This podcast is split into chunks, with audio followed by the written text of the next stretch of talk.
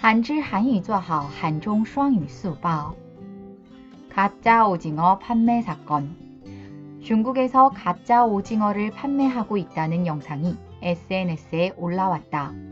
해당 영상은 쓰촨성 청두시에 사는 한 여성이 오징어를 데치는 과정을 담고 있다. 그녀는 오징어 두 마리를 데치기 위해 뜨거운 물에 넣었으나 뜨거운 물에 넣자마자 오징어의 형태가 사라졌다.